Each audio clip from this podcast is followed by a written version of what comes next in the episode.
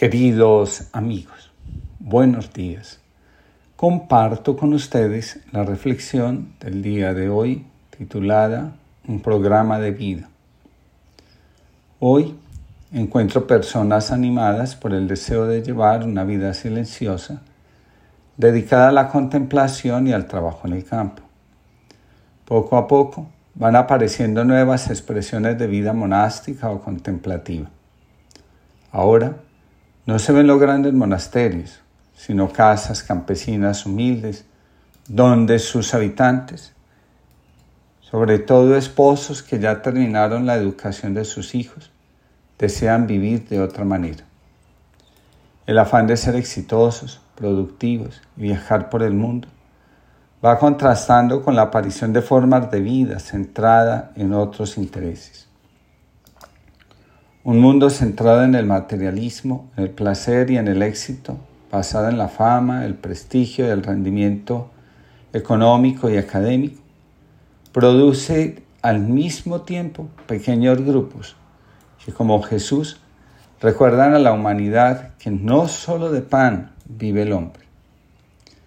Cada uno de nosotros está invitado a cultivar aquello que el alma siente que le es propio, que le pertenece, que la hace única y especialmente que nos conecta con lo más profundo de nuestro ser. El trabajo interior exige capacidad para soportar algo de incomodidad.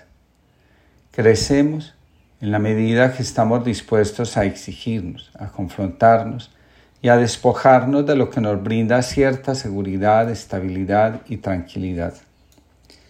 Adentrarse en el interior reclama un estilo de vida capaz de sobrevivir a este nuevo proceso. Escuchar la voz interior es algo relativamente fácil comparado con la lucha que se genera entre el ego y el espíritu que quiere obedecer. Abrir el corazón y disponer el entendimiento y la voluntad para seguir el llamado es algo que a veces resulta sumamente complicado. El camino que nos conduce del desierto hacia la vida que contempla y realiza la propia identidad se focaliza en tres aspectos. La oración, el trabajo y la meditación de la palabra del Señor. Veamos en qué consiste cada uno de ellos. Con respecto a la oración podemos decir que es el agua que una planta necesita para crecer, vivir y fortalecerse. Sin oración, el alma se reseca, entra en angustia y pierde el foco de atención. La oración nos permite profundizar en la llamada, en nuestra identidad, en el conocimiento de Dios y en la imagen que de Él se ha formado nuestro corazón, nuestra mente y nuestro entendimiento.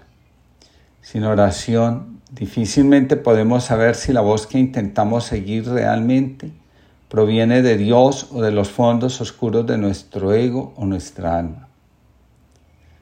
A las lecciones del maestro Bankei acudían no solo estudiantes del Zen, sino también personas de toda escuela y estamento. Él nunca citaba Lord Sutra ni se entregaba a disertaciones escolásticas, sino que sus palabras salían directamente de su corazón al corazón de sus oyentes.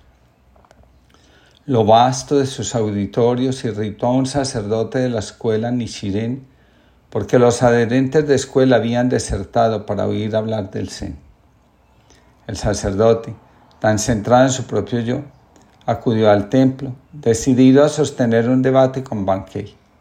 ¡Eh, maestro del Zen! prorrumpió. Espera un poco. Los que te respeten podrán hacer caso a lo que tú dices, pero un hombre como yo no te respeta. Puede lograr que te haga caso Ven junto a mí y te mostraré, dijo Bankei. Orgullosamente se abrió paso el sacerdote entre la multitud para acercarse al maestro. Bankei sonrió. Ven, ponte a mi izquierda. El sacerdote obedeció. No, dijo Bankei, hablaremos mejor si tú estás a mi derecha. El sacerdote, orgullosamente, se pasó a la derecha. Ya ves, observó Bankei, me estás haciendo caso y pienso que eres una persona muy amable. Ahora, siéntate y escucha. Pedro Finkler señala, Orar y contemplar significa siempre no hacer nada más que eso durante el espacio destinado a la oración. Ocuparse durante el tiempo de oración en pensar en no sé qué cosas o preocuparse en qué haré después hace infructuosa la oración.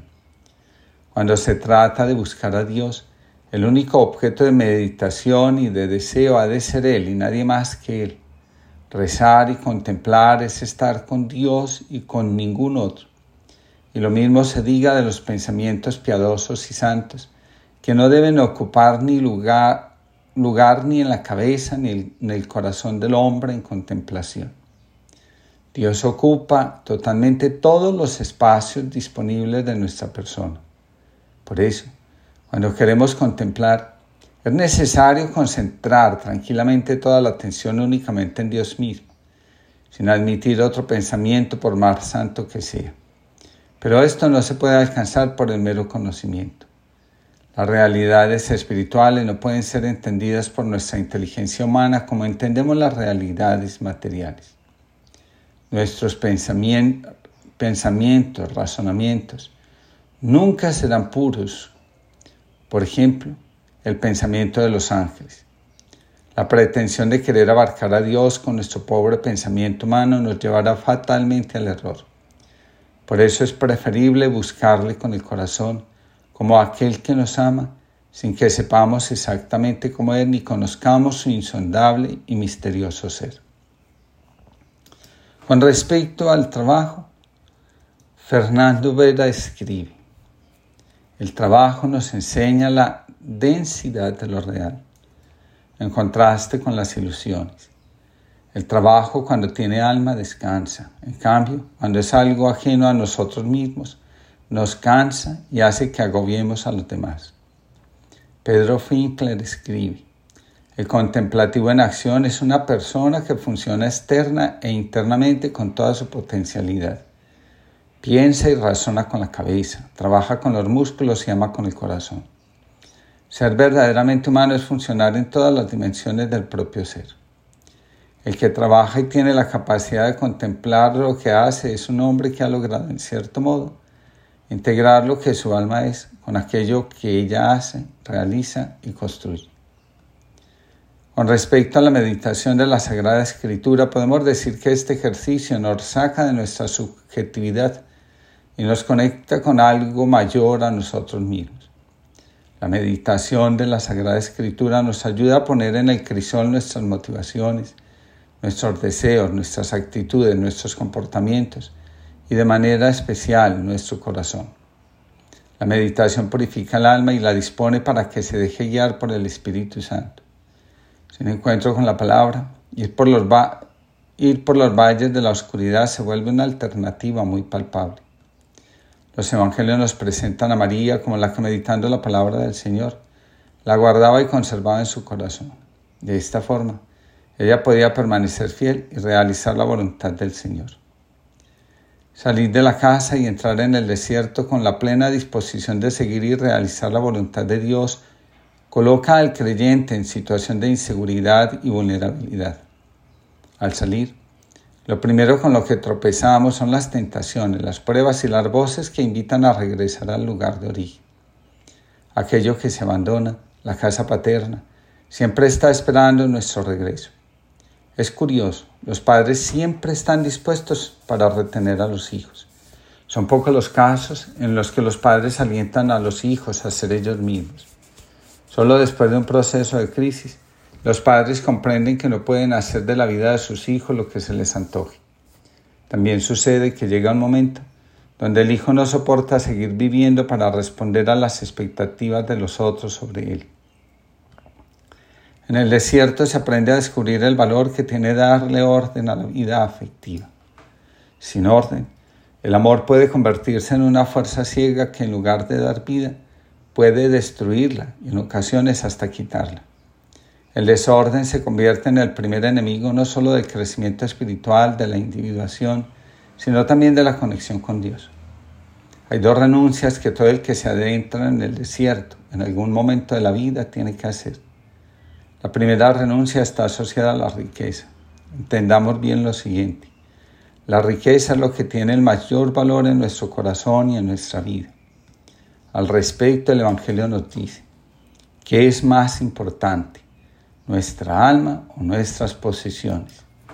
Digamos que el alma es nuestra mayor riqueza. Sin alma no hay posesión que podamos disfrutar y realmente tener.